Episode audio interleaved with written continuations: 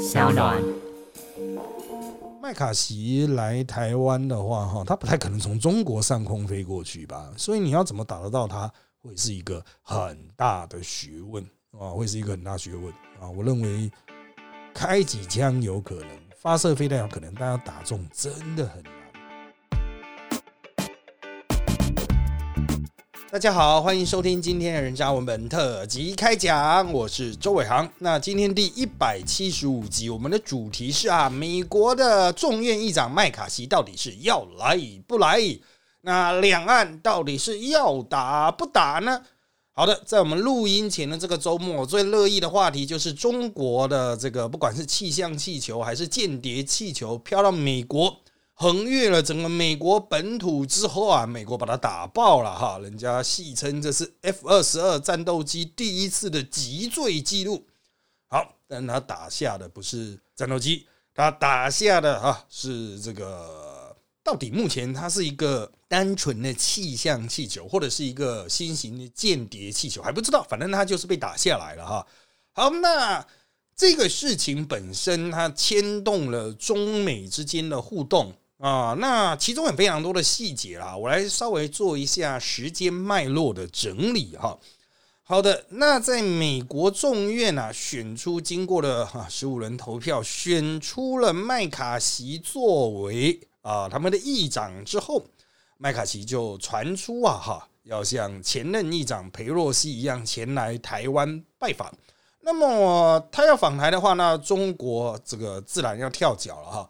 他的逻辑是这样子哈，我跟各位说明一下，中国的逻辑是哈，就是裴洛西来台湾，那那个时候你不知道会有什么下场。好，那裴洛西来台湾呢，我们就严惩台湾。呃，注意哈，啊，来的是裴洛西，但他不敢严惩美国嘛哈，就严惩台湾，所以就发射飞弹呐，大规模军演呐，出现在台湾东岸呐，哈，那个舰队出现在台湾东岸等等，用这种方式尝试包围，尝试威胁台湾。好，他的意思就是说，你裴洛西之前来的时候不知道嘛？好，来了之后你总该知道，我们中国一定会强力的回应。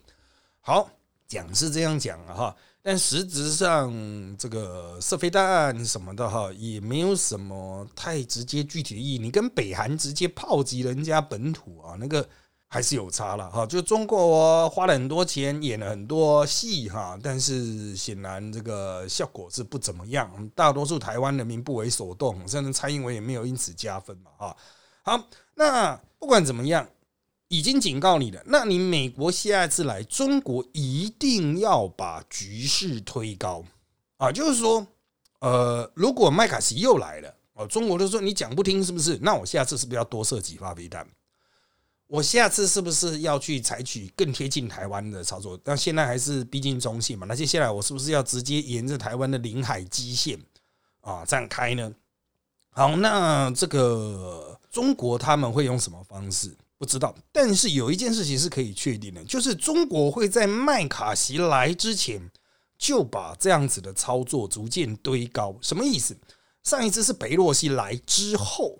他进行军演，那他给你一个机会嘛，哈！但是你来了之后，我一定严惩你啊！这是他来之后，那在这次应该是在麦卡锡来之前啊，那他就开始去军演啊什么的。为什么？因为他的意思就是说，我在你麦卡锡来之前，我就已经动作这么大，那你麦卡锡来的时候，以及他来之后呢，我是不是要再升级？那如果在这之前就已经在领海基线这边跑了，飞机都已经啊很贴近我们的海岸线飞了，那如果要升级，是不是就要真打？是不是就要开火？他的意思就是说，那我都已经升级到这种程度啦，那如果你还人还来的话，那就是你在挑衅啊。所以如果启动战端、武装冲突、军事冲突的话，那就是美国人你制造的。这也就是把那种胆小鬼赛局、火车赛局堆到最后。已经快要撞到了，我已经在这边了，你再一步就会撞到我哦，所以是你撞到我，不是我撞到你哦。虽然是我前面多走了两百步走到你的面前，但你多走一步就会撞到我这样子。好，这个是在这个麦卡锡当选之后传出，今年四月他可能会利用短暂的休会期前来台湾，大约是四月十号左右啊。那个所传出来的这个消息就是中共会堆高局势，采取非常强而有力的手段。那当然了。相对于中国的这边，美国这边也动作频频。我们先来看哈，美国过去讲出是二零二七年中国要侵台，那这一个消息是来自于非常多的美国的智库哈，要注意智库是文组的啦哈，你就把它分成文组理啊文文组五组好了，来自于智库的，来自于退休的将军的啊，二零二七要来侵略台湾，但是呢，在日前哈。美国现役的空军上将，机动司令部的，就是会调度的司令部。他说，二零二五做好二零二五中国侵台跟中国冲突的准备。他要求美军做好啊，特别是美空军了哈，做好相关的战训准备，准备好充足的弹药。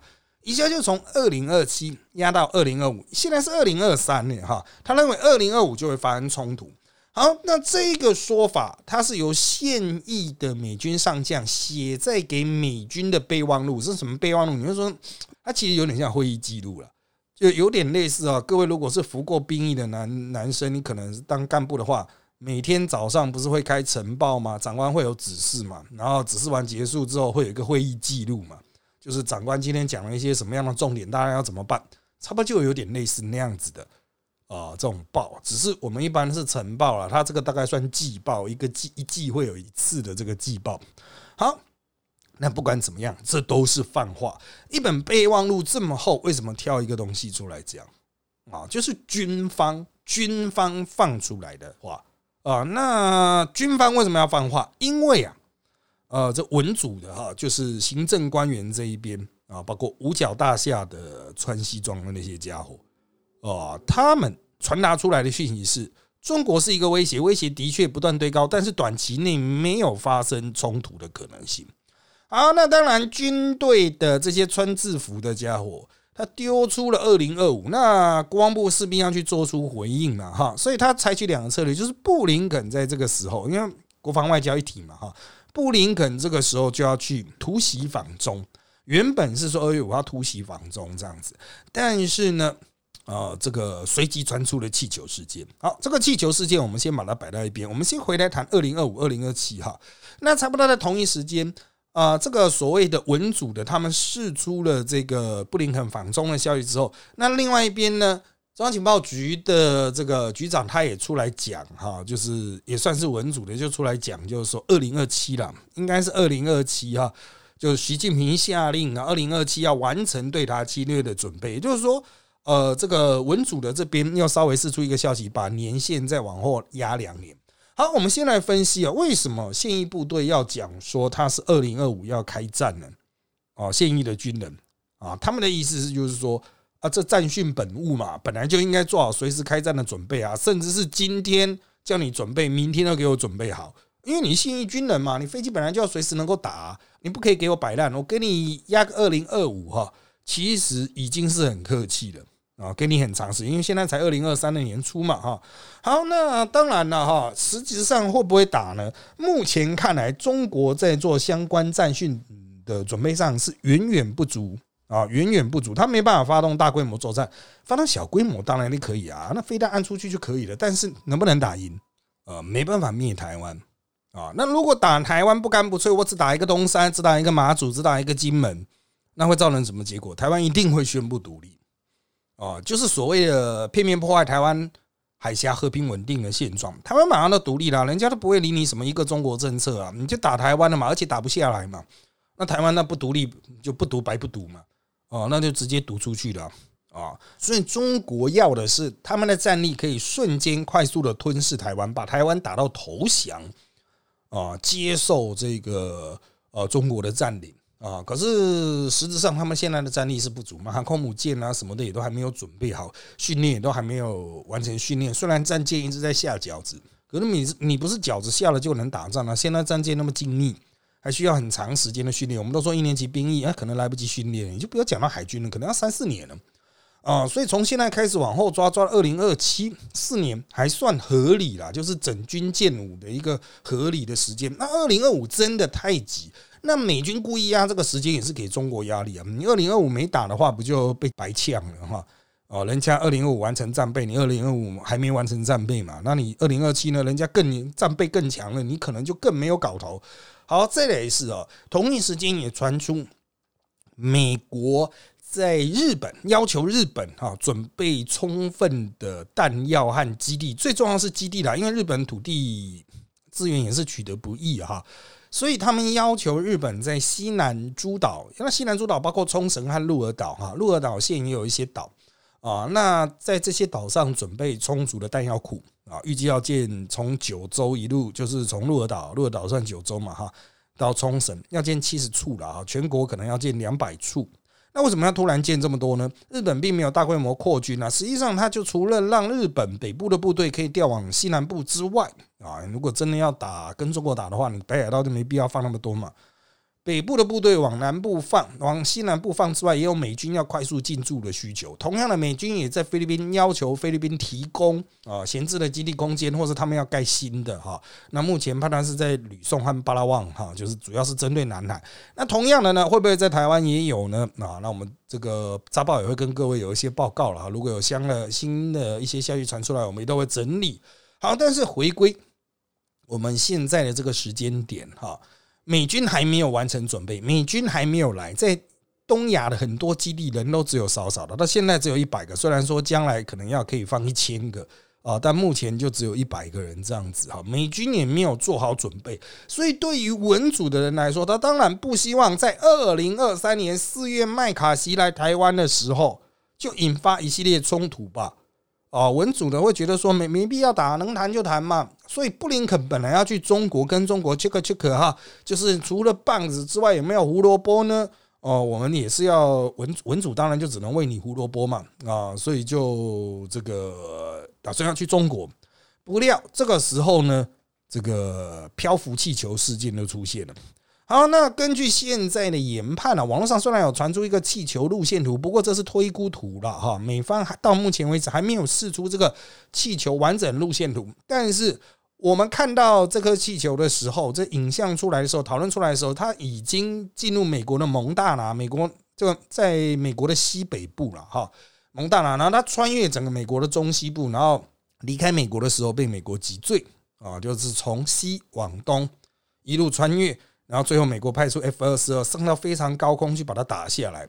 那它到底经过哪些地方？它出现在蒙大拿，一定经过加拿大嘛？那加拿大有没有掌握呢？那根据推估路线图，它也经过了阿拉斯加，也经过了日本。那为什么到了蒙大拿才被拿出来讲话呢？这是当然有人说哦，这是因为百姓看到了哈。实际上哈。呃，依照美国的情报系统、雷达系统，要掌握这么大小的空中的悬浮物，要注意啊，它不是飞很快嘛。其实美国是一定掌握得到的，只是之前为什么不公开？绝大多数的状况下就是让它飘嘛。那这一次为什么会吵起来呢？啊，这个第一是百姓就是肉眼可见，因为天气太晴朗，肉眼可见嘛，哈，就大家那么唧唧唧歪歪啊，不能讲唧唧歪歪，就是你你不赶快离清，人家说哎，优福又来，老高要再录一集了。好，那再来就是在野党啊，也就是共和党呢，麦卡锡立刻就跳出来了，专案报告，专案报告，我们不能容许这个东西飞过美国啊！你你说什么打下来会这个什么造成百姓的财产损失啊？可是它会掠过中西部啊，那么美国中西部大家也知道啊，很多地方不是沙漠就是根本没人的林地啊，不然就是很大的玉米田、麦田什么的，哪有差啊？那美国为什么不打呢？他也是不想寻衅滋事，但最后为什么打下来？就是国内第一在野党要求打啊，那你执政党能不打吗？民主党能不打吗？不打你不超熟啦？你还说你要对抗中国是不是？麦卡锡就让气泡泡跑来台湾怎么办？好，所以最后呢，美国政府还是决定派出战机把它打下来。打下来之后，中国是不是会气不普？你说那是中国的气球，中国也说那是他的气球，他说是民用气球啊，气象气球、商业气球什么？你怎么可以把我猫掉？啊！但美国毫不客气的把它猫掉了。那接下来中国能怎么办？当然了，中国又采取了一个很像我们台湾人会采取的，就是说保留追诉的权利，保保留追诉权。那当然，很多人也知道这到底是在保留什么，实际上就是不做任何动作嘛。同样的，中国也是出来叫两声之后就没有什么特特定的对美的动作，但会不会有对台的动作呢？有可能。在现在的这个状况下啊，它最可能的反作用就是，呃，在台湾、日本又开始军演，又开始有一些行动。不过，如果是民间的东西，那你凭什么这么激动啊？民间的东西被打下来啊，民间的东西啊误入了美国的领土啊，讲白了哈，这个人家本来就可以为了自己国家安全去把一个失控的东西弄起来，你自己说是呃迷路的迷路的气球，那为什么不能打啊？就打哦，所以中国在那么气不不也没什么意思了。可是接下来会有什么效应？布林肯本来要去中国的，也因为这个气球啊，那我不去了啊！你这个跑进来，我生气气的哈，就布林肯不气也要演得很气。也就是说，美国开始运用这个东西，民主党就不想让共和党整盘做掉。民主党开始一做这个气球秀之后，这就代表啊，民主党本来你要注意，布林肯本来是要去踩刹车，他不踩了，他开踩油门，变得中中国归了哦。中国骂两句之后，他也不敢有所动作，这会开启接下来什么样的状况？就是。那布林肯还要不要去中国？什么时候去？这是一件一个问题。再来就是哈，以后对于这种入侵他国领空的无人的载具，要不要处理？如何处理，就成了一个蛮值得讨论现实因为美国现在是派空军去把它打下来，打一颗气球。那如果是无人机呢？今天有一个无人机，哎，从中国飞入日本，或者是飞入台湾的领空，或者南海上空。啊，飞到了一些，比如说被越南实质控制的岛屿，被菲律宾实质控制的岛屿，那要不要打？啊，如果这些人打下来，中国能不能靠腰？他打下来可能是军用的，比如说台湾现在有军用无人机入侵嘛，哈，就是我们的金门呐，或者是呃，这个金门的是民用的无人机又打下来啊。那再来是，呃，这个如果是穿越海峡中线的，那个不到领空了，哦，穿越海峡中线就回去了啊，那。如果它很贴呢？啊，如果从澎湖那边，因为澎湖那边领海基线其实呃这个非常接近海峡中线了啊，所以如果有阿贡的军用的无人机从那边飞过去，台湾发射天宫把它猫下来，中国可不可以靠给台湾可以完全不讲啊？啊，有百姓拍到你就哼哼哈哈两声这样子，但台湾可以完全不讲啊，我们可以做说我们试射，但中国会知道那气不不了啊，无人机被猫下来怎么办？啊，对中国来讲，其实他本来就是在胆小鬼赛局其中的一环嘛，他就料定你不敢打，但是你真打了，我靠腰哎，怎么办？哦，我们再去吗？你再打，还是我把你的打下来？你美国的什么东西飞过我上面，我把你都打下来？美国卫星飞过你上面，我也把你打下来，办得到吗？呃，就像之前这些气象气球也有入侵台湾，呃，这个高空气球啊也有入侵日本，那。当时的考量是：第一，它真的太高了，可能打不到啊。呃，我们的武器这个设计是用来打飞机，不是打这种固定的物体啊。啊，那当然，它的高度真的是蛮高，而且体积不见得很大，能不能准确猫中是一回事啊。那如果猫不中，就是损失很大了啊。就算猫中也损失很大，因为我们飞弹很贵啊，那个东西很便宜啊。这就有点像无人机的不对称作战一样，人家要是用这种东西一直来消耗我们的对空飞弹啊，我们对空飞弹几千万一亿的。啊，这样就烧掉了，值得吗？这是一个问题啊！你要说派飞机上去打，它那个比飞战斗机还高哈，高非常多哦，所以这个有很多可以考量的问题的，就是要打不打，以什么样的方式解决？我们现在不打，暂时能不能打啊？这些问题都值得思考啊。那。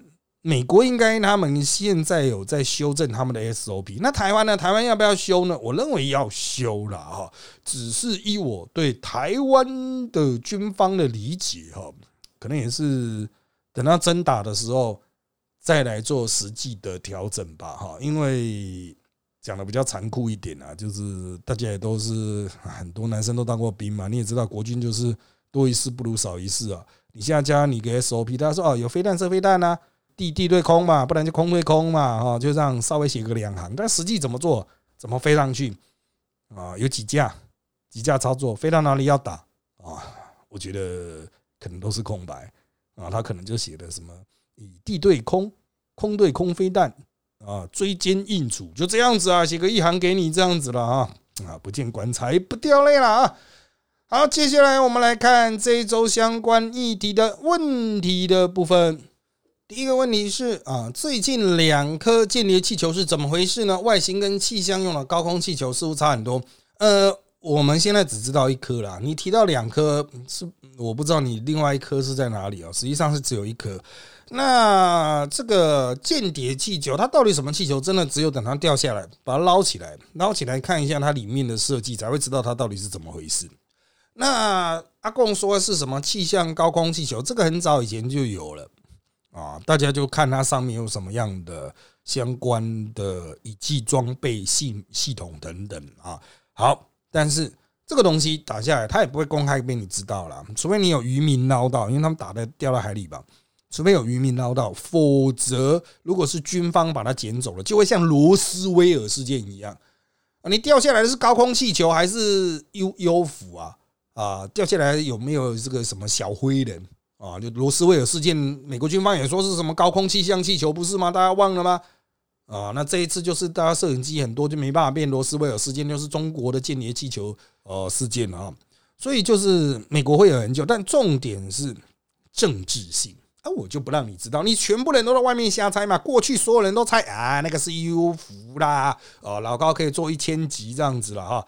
那现在呢，大家都看到了，美国只只是这个中国干的，那是谁做一千集呢？就台湾政论节目啊，哈，美国的一些评论就可以做个一千集这样子哈，就政论节目哈，就从灵异类改成啊，不，不能讲人家灵异类啊，就超自然类改成这个超政治类。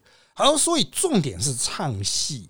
这个可以唱多少戏出来？因为你你中国现在握不到手中嘛。如果你能够握在手中，你可以立刻讲是什么型号，我们什么公司啊民用嘛，我们什么公司做了什么型号，请还来。哎，这个有道理。你现在讲的不清不楚，支支吾吾。美国现在握在手中，大家的想象力就爆棚嘛。你什么间谍气球，搞不好什么上面的话，传说什么镭射枪什么的哈，高空作战系统什么的，通通都有啊。哦，因为的确也有这种公司，就是想用大量的气球，就是他可能不像马斯克可以去搞一个星链打那么多卫星，他就用这种气球去做，啊哦，做类似像星链的东西呀，哦，大家都可以来瞎掰嘛。好，那所以我认为后续的诠释由这边引申的这个政治上面的角力哈，那才是值值的关注的重点了哈。那美国在这一边在胆小鬼赛里上证明他敢硬干，他敢开火。他敢 fire 啊？那你阿公呢？如果台湾呢要有气球飘过去，你 fire 吗？哦，日本的气球飘过去，你 fire 吗？台湾要丢几个气球绝对不是问题啊！我们可以丢低空气球嘛，对不对？以前我们三民主义统一中国、反攻大陆的年代，也是经常有那种空飘气气球去中国啊。中国也有空飘东西过来台湾嘛，大家就来飘嘛。啊，好，再来下面一题啊，哈。这个麦卡锡来台湾，到底要接谁来接见会比较头痛啊？哦，其实对于民进党政府来讲，完全不头痛。蔡英文一定接见，所有人能见就见。虽然原则上就只有一两天的访期，但是蔡英文、立法院长、行政院长都见，反而是国民党比较头痛。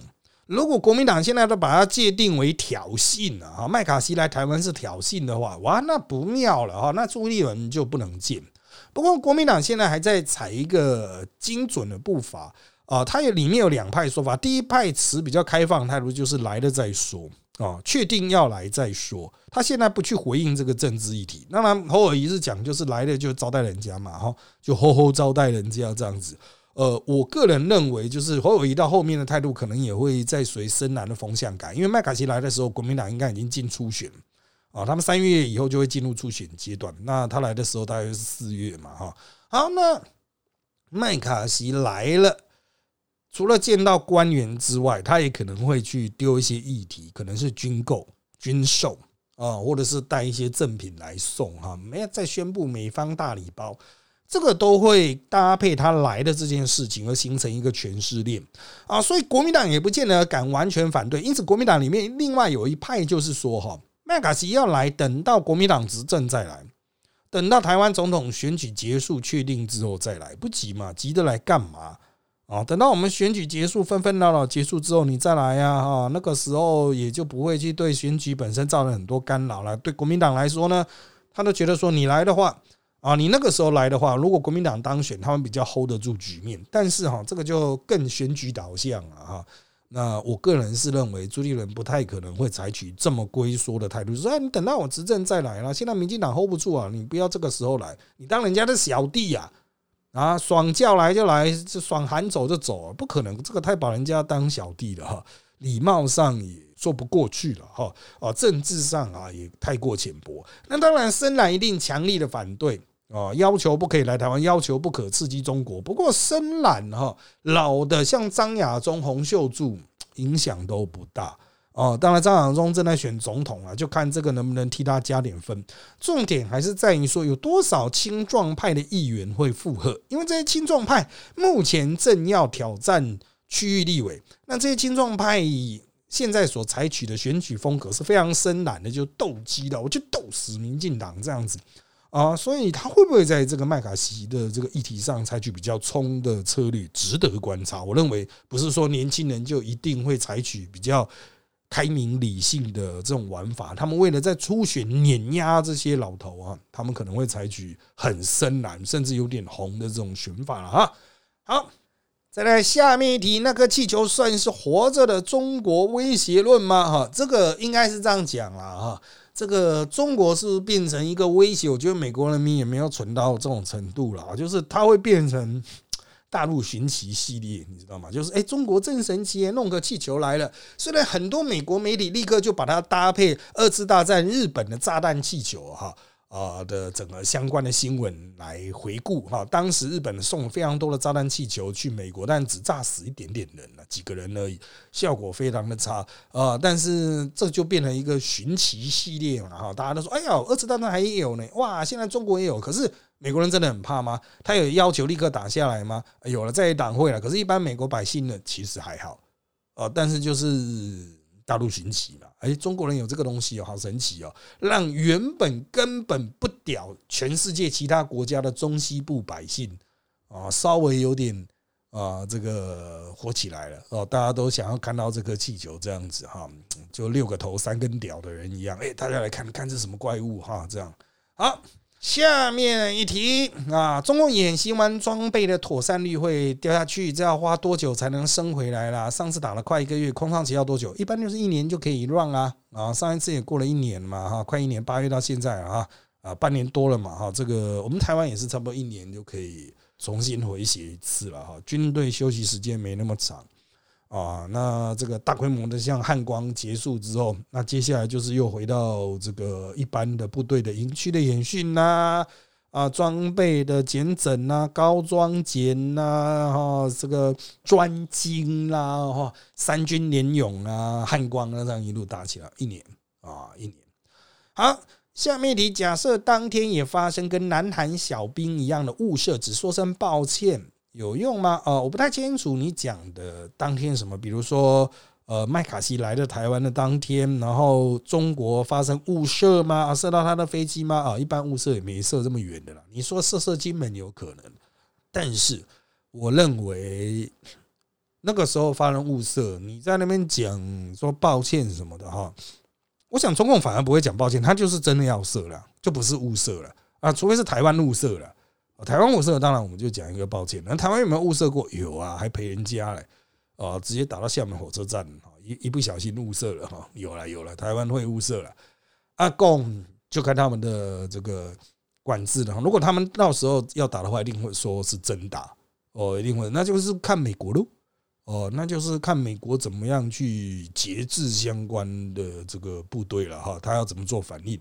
但以阿贡的。就讲飞弹投掷能力来说，如果麦卡锡来台湾的话，哈，他不太可能从中国上空飞过去吧？所以你要怎么打得到他，会是一个很大的学问啊，会是一个很大学问啊。我认为开几枪有可能，发射飞弹有可能，但要打中真的很难啊，真的很难。平常放一个靶在那边给你打，都不见得打得到了啊。好。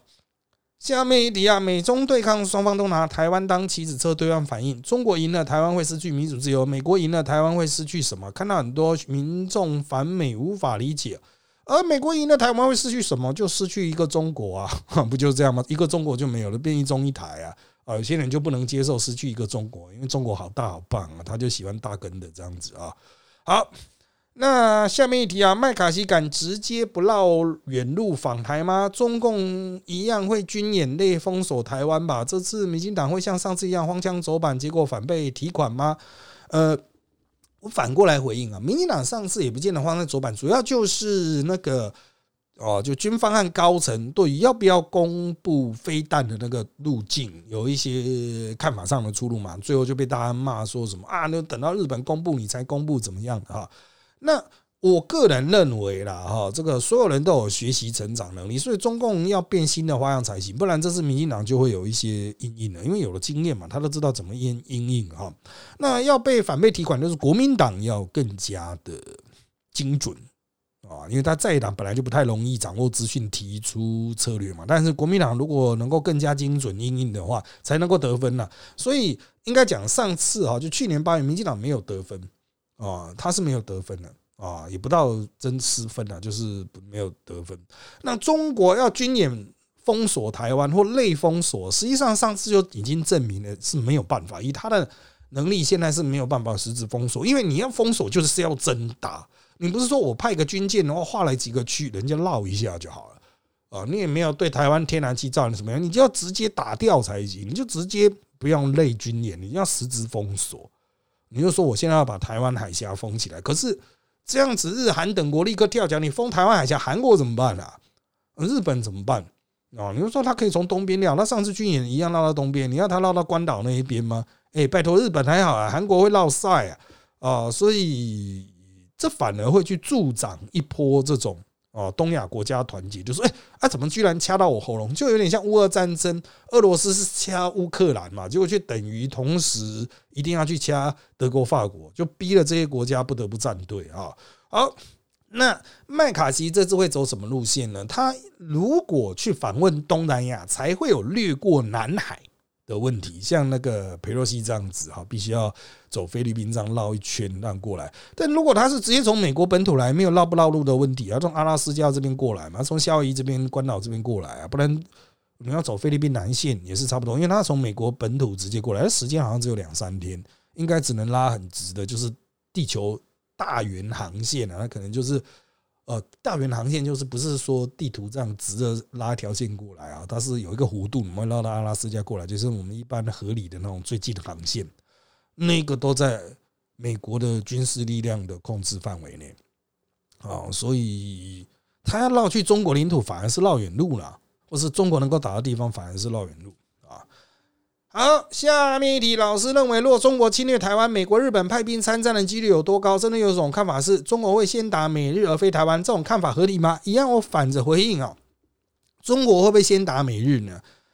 应该说是，如果要开战，同步打比较有可能。他的兵力必须要不止打台湾，也要瓦解冲绳哦，不然你光是只打台湾，你把美日悬在那边，人家可以有时间装备减整，有时间集结部队。等到你打台湾消耗到一定程度，他来扁你，那你不就完了吗？所以理论上哈，他应该准备两到三倍的兵力，一倍打台湾，一倍去打冲绳或者是在南海。哦，也就是说，战场不是由你选择的，人家如果要打赢，他当然是铺天盖地的去压你嘛。啊，或者是先让你消耗，你先让你台湾和中国消耗，等到我最后面美军再飒爽登场这样子。好，所以中国应该会同步进攻冲绳。哦，同步进攻，这也是他不断的在东海军演啊，那甚至黄海军演啊，牵制韩国这样子，呃，那应该同步会打，呃，同步会打。那至于美日参战的几率有多高呢？哦，这个问题哈，在我很久以前呢，还不是扎报的时代，扎字的时代，我就写过了，就国军有救吗系列。他的问题要反过来讲，因为美国一定会参战。所以美国会尽可能避免战争，懂吗？因为美国一定会参战，只要冲突了，美国就一定要打。所以美国要做的是避免战争。可是你一定会问，可是他们现在玩胆小鬼赛局，你有没有注意？胆小鬼赛局就是因为我一定会打你，所以你最好自己缩回去。我火车一定会撞下去，所以你最好缩回去，懂吗？因为对中国来讲，他虽然满口讲我也一定会打，呃，这个我我我这个是。不管怎么样哈，就是没有饭吃，没有裤子穿，我也要有盒子，我也要去打台湾。他也是要去玩这一套。可是你要注意，美国从来不表面讲说我一定会救，但他是实质一定会救。但中国是表面讲我一定会打，但那实质真的一定会打吗？哦，这个就是胆小鬼赛局玩起来的一个很重要缘故嘛。中国表面上讲一定打，美国实质上讲一定打。你认为胆小鬼赛局谁会说？啊，谁会说呢？啊，这个就赛局理论来讲，应该是中国会说。这就是美国现在算计的原因，所以他敢玩到极限。你中国变强大了，你往我这边推一步，所以我就要喊得更凶，我就要逼你，逼得你更甚，越往你那边去压，这样子啊。所以，呃，这个事情要反过来看，也是因为他们一定会打。就如果有冲突，他们一定会打啊。早进来晚进来的差别是飒爽登场，还是一开始就扭打成一团的差别而已。美国会有很多的策略的想定，但是回归一个根本啊，哈，就是美国基于他的利益，他一定会尽可能的保护他的呃这个国家的根本利益嘛，哈。那么不要小看啊，美国投入战争的决心。有些人会说啊，美国到最后面哦，这个打一打像阿富汗一样跑，你要追阿富汗打多久啊？啊，是阿富汗不成才啊，但是美国有没有打呢？有啊，美国是自己主动去打阿富汗的，美国去打伊拉克。他是打了很久，尸老兵皮啊，受不了冻美雕啊，所以才走人的。可是他有没有打呢？啊，不要怀疑美国人率先贬你的这种意志了啊。好，下面一题：从莱猪、佩洛西到以美论的争辩，民进党对美唯命是从的形象是否会造成国人对美的积怨？上次飞弹越过上方，蔡英文一声不吭而被批评，但这次又飞一次，要怎么应对比较好？啊，还有在抗中保台边际效应递减后，两岸越紧张，对哪党比较有利呢？好，一样我反过来回应啊，抗中保台与其说是边际效益递减，不如说是老狗变不出新把戏。但如果有冲突的话，很快还是会上升，因为现在都是不够呛辣了。同一碗面，你连吃一百次啊，这个同一碗泡面连吃一百次，当然就腻了嘛。可是这个时候换一个口味的泡面，你可能就爽。哦，所以同样的论述内容，同样的局势对峙局势可能不够呛，但如果双方有开火，哎，爽度一拉拉高，我把你无人机打掉了，可能还是对执政者有利哦，可能还是对执政者有利。好，那如果再有飞弹掠过上空呢？一样就是开记者会哦。我个人认为，开记者会公布他的路线呐，啊，这个判断他是不是。威胁性啊，有些人说要不要发个飞弹警报啊什么的，这牵涉到很多哈，就是你的雷达就算抓到了，它开始计算了，这个东西算出来落点出来，它是第一时间交到总统那边，总统那边还要去拟成一般的新闻，那么这个时间差还有精准度要怎么样去公开？因为这会牵涉到哈。对方可以看我们公开的资讯去研判我们是用哪几个雷达去抓到的啊，因为他们会掌握自己实质射出来的路线，而我们因为雷达位置的关系，我们所掌握的路线可能会有点偏啊，那他都可以反推出，嗯，台湾雷达大概是哪几个有作用，哪几个抓到，所以这就是情报战的一个一个问题啦。哦，情报呢？当然你可以去公布说从哪里射出来，落点大概是在哪里，很粗略的哈，但一样会暴露一些情报。所以如何公开是一个智慧。那你们说日本都公开啊？哎，日本的雷达就是放在那边的，大家都知道啊。台湾雷达在哪里？这个你看不出来嘛，对不对？啊，好，那再来哈，就是民进党对美唯命是从的形象是否会造成国人对美的积怨呢？目前看来就只有深蓝非常的不爽而已。可是台湾人反美的。有很多吗？像莱猪什么的哈，这个其实也是边际效益递减，搞了半天你那个猪也没多厉害啊。美猪啊，当然实质上到现在有没有进口我不知道。美猪美牛真的有什么积怨吗？没有了，就那些深蓝在演的演的，好像情绪崩溃啊，其实也不是猪的问题啦。啊，那就轻轻中嘛。如果有中国猪，整只都是从小到大灌来克多巴胺，整瓶整瓶的喝了，他们会不会吃？一样会吃嘛。根本就不是猪肉健不健康的问题，就是因为他们轻中把它包装成反美而已啊。所以这些深蓝的人就是存在嘛。他们如果有五趴二十个，也会有一个啊。特别会叽叽叫的话，你二十个人有一个人特别会叽叽叫，一间店里面五桌就有一桌有一个叽叽叫，你会觉得哦，好多。哦，哦不就是这样吗？下面一题啊啊，麦卡锡访台及兵役改一年等事件对明年大选有何影响？较有利于哪一党啊？因为他离大选真的太久，除非真的打起来，否则应该不会有任何影响。太久了，他如果四月来啊，八月的都对选举本身没什么太大影响，你就不要讲四月的。八月对十一月的选举都没影响了，你四月的要对明年一月的选举有影响，除非真的打起来了。好，好。下面一题，老共老美透过新闻媒体泛化警告，共军即将犯台，一路从一九九六喊到二零零二零二三啊，是不是因为这些话术紧张？平常过好自己的生活，事实关心即可。反正等解放军集结军队打过来，只能任命接招吗？那这些退将、国务卿发言人为了什么目的在媒体上泛化啊？简单来说，美军也需要争取资源呢，因为大多数的资源被调去乌俄战场嘛，飞弹。火炮现在 M1 坦克储备都被拉过去了，接下来储备的战机也可能拉过去，那要怎么办呢？那要怎么办呢？我如果亚洲要打战，有办法双线作战嘛？虽然美国没有真正在乌东战场参战，啊，但如果真的要打的话，中国的军力远胜于俄罗斯啊，啊，那美军的准备够不够呢？军方会有担忧了，啊，文主就想省钱嘛。下面一题，美国众议议长来台的主要用意为何啊？拓展个人政治实力，将来选个总统啊！啊，好，两岸是否开战取决于中国政府与共产党执政的稳定。中国一而再再而三遏制美国官方与台湾的接触动机为何啊？就是如果一直接触下去，真的会建交啊？不是一些深蓝就会讲说啊，访台干嘛？有种建交啊？啊，如果真的建交了啊，建交干嘛？帮我们打中共啊？啊，如果真的帮你打中共呢？哎，帮我们打赢啊？如果真的把中共给打灭了呢？那接下来呢？他为什么不不加入美国变成五十一省啊？永远都会有话，五十一州啊，哈，永远都会有话讲啦，啊，所以这个我个人认为啦，啊，就是阿贡就是很清楚知道，就是人性就是这样，啊，人性就是这样，真的会越来越往前进一步，啊，他不能让台湾变成中正常的国家，啊，不能这个让台湾。呃，有国际空间了哈。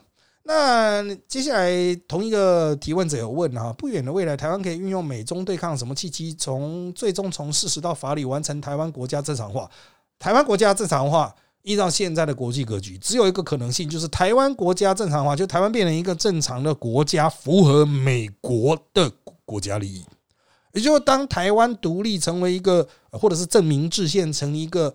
正常的国家有非常多邦交国的这个状况对美国很有利的时候，就能够独立了。而如果台湾是一个正常国家，会让美国陷入常年的战争，会让美国非常的辛苦，会让美国损失很多钱，那就没办法啊！这个国力不足，受制于人的一大特点了哈。美国不是因为理念为台湾而战，而是因为利益啊，利益。好，下面一题。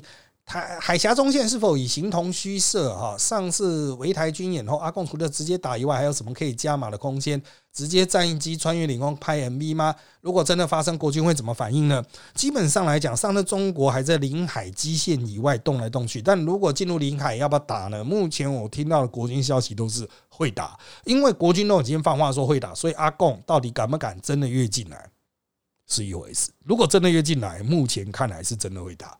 哦，真的会打。当然，有些人会觉得说蔡英文都是鸟鸟了，蔡英文胆子很小，他可能不见得会打。我不排除这种可能性，但你要注意，蔡英文在现在已经被跛脚化了哈，变跛脚化，所以哈，他底下的人可能会要求他去参考赖夫的意见，依赖夫的格局，可能赖夫会比较主攻了哈。那至于海峡中线是否已经形同虚设呢？哈？其实海峡中线是我们心中拉的一条线，也就是美军拉的一条线，但不代表它是中国接收一条线。那为什么中国过去不敢画呢？